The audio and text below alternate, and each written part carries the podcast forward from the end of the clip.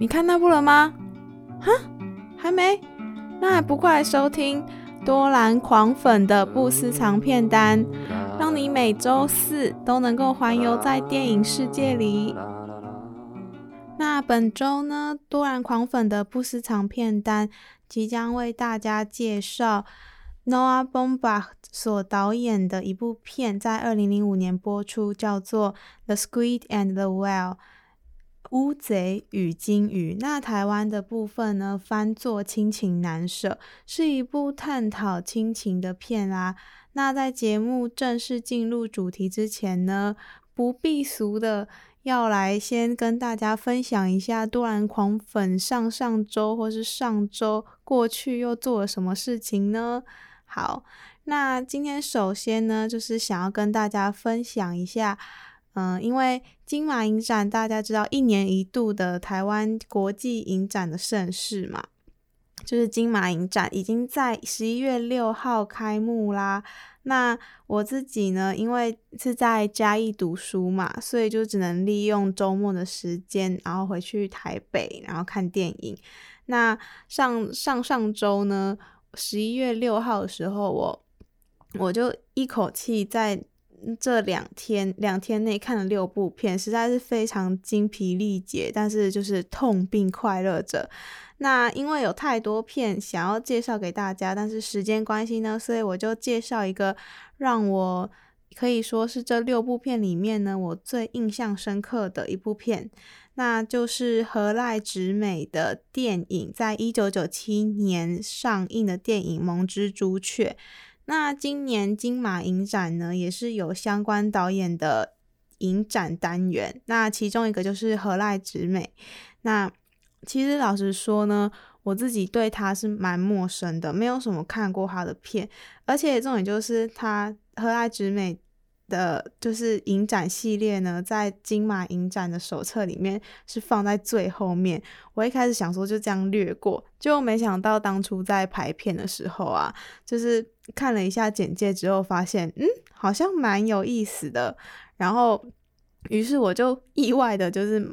买了蛮多部河濑直美的片，但都不是他最新的片。他最新的片叫做《晨曦将至》，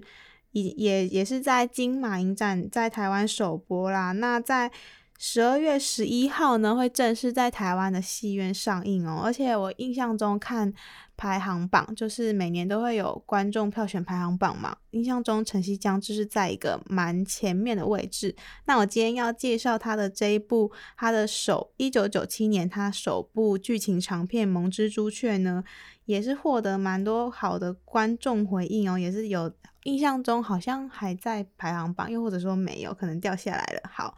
那首先呢，就是。嗯，这部片呢，在当年是获得坎城影展的金摄影奖，导演是河濑直美，是来自奈良嘛。那这部片也是拍摄至奈良的一个山里的村落。那一家生活在山里的村落呢，从女主角未知流的视角出发的话呢，一家由奶奶、爸爸妈妈和堂哥所组成。那电影里面讲述原本将有新建。铁路的村落呢，在十五年后计划泡汤之后，导致村里处在一个略微停滞不前的阶段，就是年轻人不想进来，因为太过于困苦。然后可能女生对村里的男生有兴趣，可是也可能不想嫁，因为来这边生活太痛苦了。那十五年前呢，原本这个家庭是奶奶持家，那爸爸，女主角的爸爸负责在外面工作养家。到了十五年之后呢，则由堂哥负责用在外打工的钱支持这个家。那堂哥的妈妈，也就是爸爸的大姐，在离开家乡之后呢，有一天在离开家乡之后一去不回头，那留下自己的儿子，也就是未知流的堂哥小荣在村落里面。那原本有望借着火车铁路计划带动村内经济。在计划终止之后呢，爸爸的希望幻灭，而家也不再在十五年后也不再由他所供养，而是由堂哥支撑。那这样地位的转变呢，已经和十五年前不同。而爸爸最后呢，也选择自杀。那电影透过一张黑胶唱片带出了整部电影的情感，包括一家人，那也包括了整个村村落里的村民。因为爸爸在自杀之后呢，留下了一台相机，里面记录了村落里不管是辛苦工作的农民啊，在休息的工人啊，或者说在家养老的人老人家，让整部片都有些为一点纪录片的成分在。而相机里的人物多由中老年人组成，可见这个村落的老化程度。那其实《梦之朱雀》呃，让我让我会想要买这部片原因，其实是因为它里面有一个情感的关系，就是在于堂妹对堂哥的这个情感，然后让我当初就是想说，那我看看这一部片，好，感觉蛮有意思的。那。女主角未知有对堂哥隐约的情愫呢，到最后离开村落之前，因为爸爸后来选择自杀，所以妈妈就选择带未知留回到她的娘家过生活。那女主角最后离开村落之前呢，她就即使知道是不会有结果的爱情，她也还是选择了和堂哥坦诚。那我自己不知道有没有看错电影里面的小巧思，就是电影里面呢，女主角下课都会在站牌。前等堂哥骑着机车来载他回家，公车站牌名就叫做恋尾，就是恋爱的恋，然后尾巴的尾，好像是和观众透露说，女主角对堂哥的爱情，就是她喜欢坐在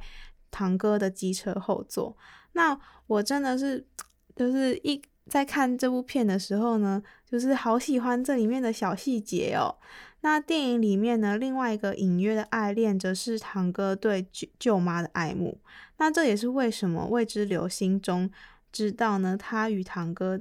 将不会发展成任何关系的原因。那堂哥对于舅妈的爱慕，在舅妈和未知流一起回娘家前的道别时，他借由握手得到了短暂的释放。那这两段就是一个比较。不寻常的情感关系呢，就是都在电影里面透过一些就是蛮内敛的手法处理，让你看了也不会觉得哦。不是很喜欢，就是或者说就是不是很舒服，不会，就是隐隐约约透露出来，然后而且就是也呈现的蛮漂亮的。那《蒙蜘蛛》却》整部片拍摄的蛮内敛，在情感处理的方面就是都蛮内敛的，什么都不道破，那留给我们观众自己想象。让我看完电影之后呢，就是看完电影之后可能还有点嗯沉浸在刚刚的电影里面，但是好像有点。有点不太清楚刚到底发生了什么，就是可能还没有特别多的感触。那在看完电影之后呢，反复咀嚼和爱直直美他想表达的含义，那越想会越喜欢这部片，就是是一个嗯，应该说可以回甘的一部电影。那也欢迎大家不不太清楚和爱直美就是还有没有片在金马影展还有票。那如果没有的话呢，也可以就是欢迎大家就是等待十二月十一号晨曦将至，它的新片上映啦。那大家对日本电影有兴趣，不妨也去影院看看喽。那第二个要来分享的好康呢，就是我最近发现的一个厉害的电影节，而且是免费入场哦，就是师大人文电影节。那已经在十一月十三号正式开幕，然后会一直到十二月二十五号。那这个师大人文电影节呢，当然呢就是。言下之意就是在师大举办啦，然后他这个电影节呢，有播关于刻板印象啊，像是对女性的一些刻板印象，然后社会底层、科技伦理，然后人权跟成长经验跟情欲流动这六种类型的片。那我自己呢，当初呢，我光是看到就是成长经历这一部分呢，会播《壁花男孩》，我整个就是嗯，参加，一定参加。然后，因为《壁花男孩》虽然是一部青少年成长片，但我个人认为呢，不管在哪个年纪看他，都会觉得倍感窝心。而且里面的原声带呢，真的就是充满，虽然不是我们这个年纪就是的年代的歌，但是你在看这部电影的时候，保证你回去会搜寻这部电影所播的每一首歌。最后一集呢，多兰狂粉的不私藏片单也会介绍这一部片，就是他探讨青少年成长，也包含对自己自身的认同啦。然后呢，我其实一开始是冲着演波西·杰克森的男主角，呃，罗根·勒曼所看的，但还有艾玛·华森，结果没想到我被 Ezra Miller 所吸引。不知道大家知不知道 Isra Miller，但是就是一个非常有吸引力的一个演员啦，也是一个酷儿代表。那如果大家对这部片有兴趣，或者是想要先看看的话，我跟你说，我真的是人生大推。还有就是我看到《吐槽男孩》这部片，就是它是归类在人权独立这一块。吐槽男孩的“吐”是兔子的“兔”，然后嘲笑的“嘲”。大家可能看到这部片就，我觉得片名有时候真的会影响一个人想不想看这一部片。但它的原名叫做《JoJo 的 Rabbit》，就是男主角叫做 JoJo。那其实他是在诉说一个二战的故事，它是一个以笑来衬衬泪的衬悲的一部片，而且还蛮有趣的，就是呢。就是这部片，因为二战嘛，最大的就是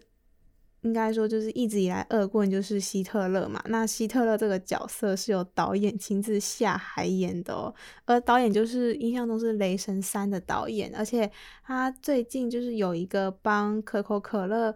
的拍的广告呢，就好像非常赚人赚人热泪。但我自己是还没有去看，是一个没有台词的广告，而且还蛮有趣的，就是这个导演就是真的觉得哇。他真的就是很有才能，然后他去年呢，还是就是他今年是帮可口可乐拍广告，结果他去年是帮百事可乐打，就是拍广告，不觉得就是一个蛮可爱的一个对比吗？那包括其实还有蛮多部吸引人的，像是他们，然后欢迎光临奇幻城堡、小偷家族。然后，嗯，再来应该是《海街日记》跟《蓝色恐惧》都是我自己非常有兴趣的片，或者是说我已经一看就是一看再看，已经看过很多次了。但是就是还蛮可惜的，就是因为它都是在平日，然后我又在中正大学嘛，所以就请大家就是多多平日去师大看免费的电影，有免费的电影怎么不看呢？而且又能够增长。自己的知识。那今天多兰狂粉的每周日记分享呢，就在这里结束啦。下个节目回来之后，就会正式介绍今天的节目主轴《亲情难舍》这一部片啦，请大家一定要再回来哦。那接着我们先来听，呃，《亲情难舍》这整部片贯穿的一首歌叫做《Hey You》，然后是由 Pink Floyd Floyd 这个乐团所演唱。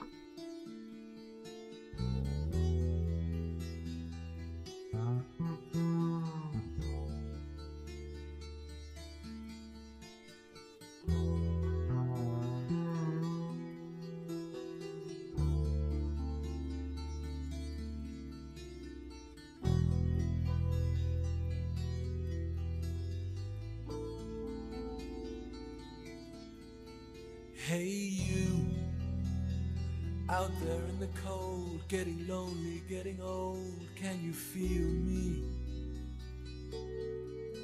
Hey you, standing in the aisles with itchy feet and fading smiles, can you feel me? Hey you, don't help them to bury the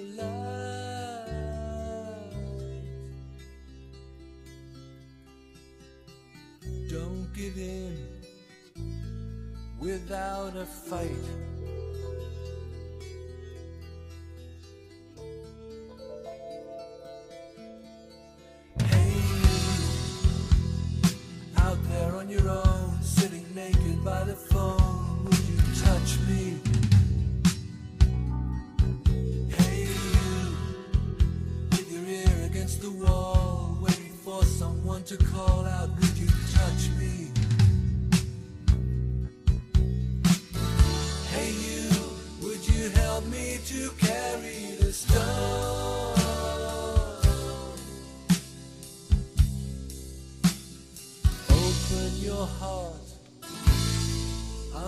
Coming home.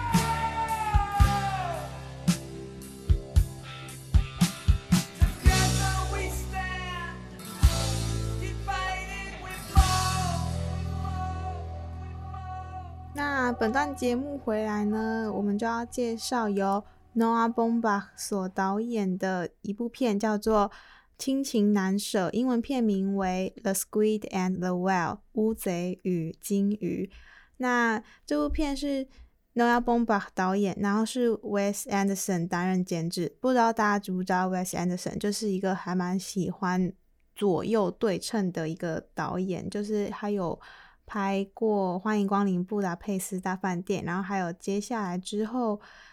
应该会是嗯、之后应该是明年会上映的一部片叫做《The Dispatch》，Dispatch，嗯，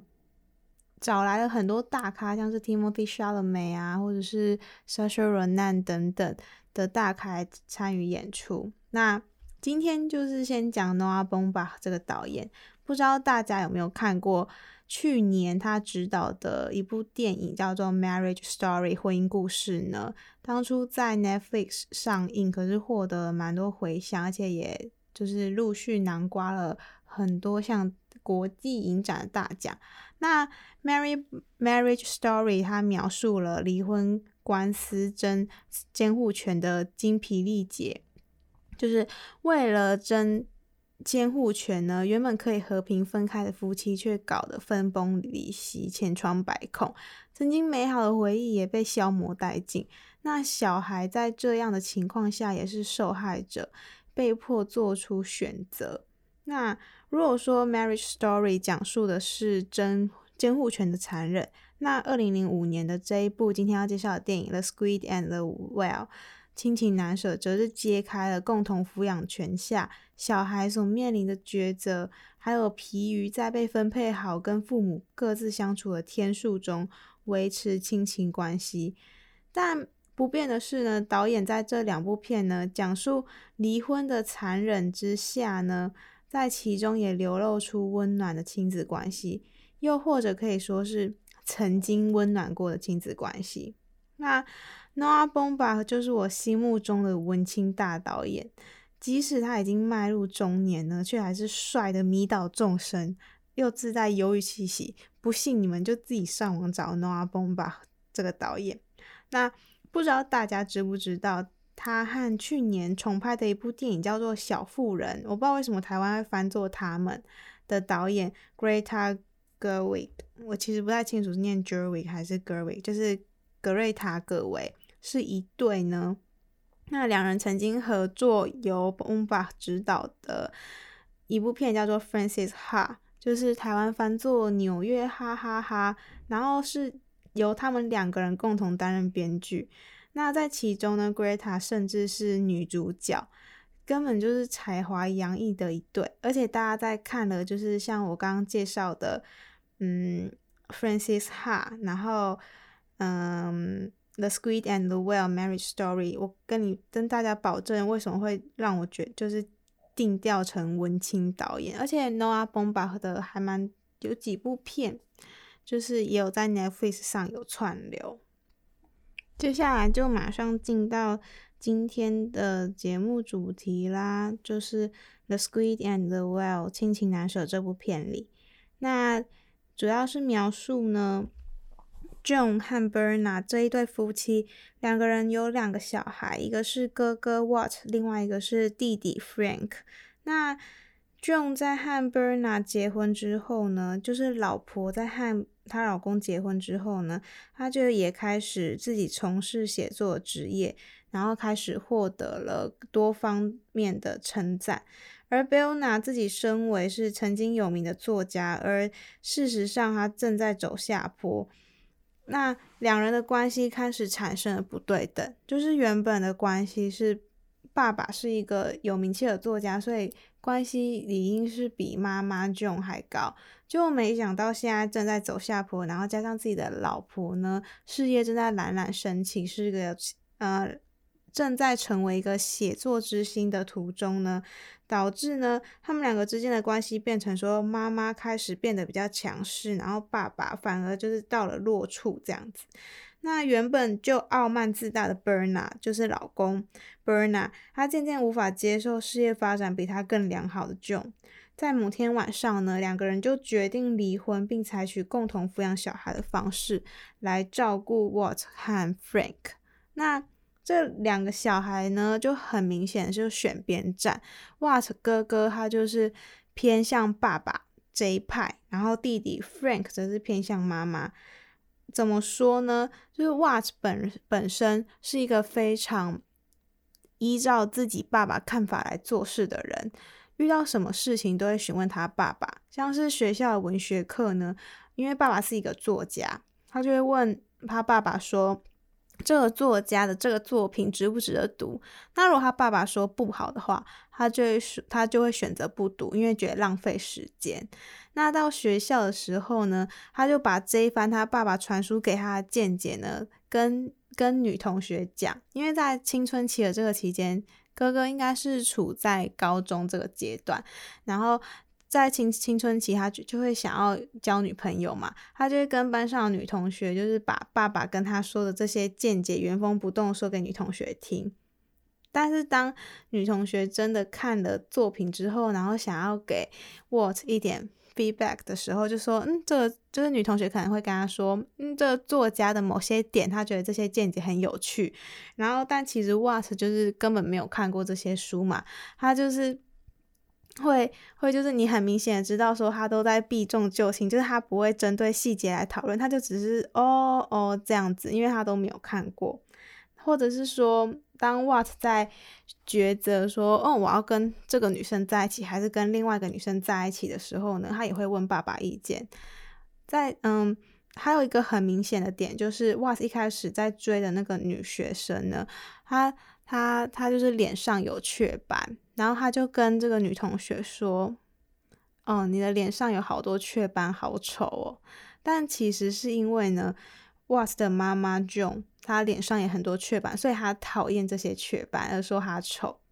所以就可以从这一点看出，Watts 是偏向他爸爸这一方的，而且他的举止也就是变得跟爸爸一样傲慢自大。那 Frank 呢，本身呢就是喜欢妈妈，甚至就是在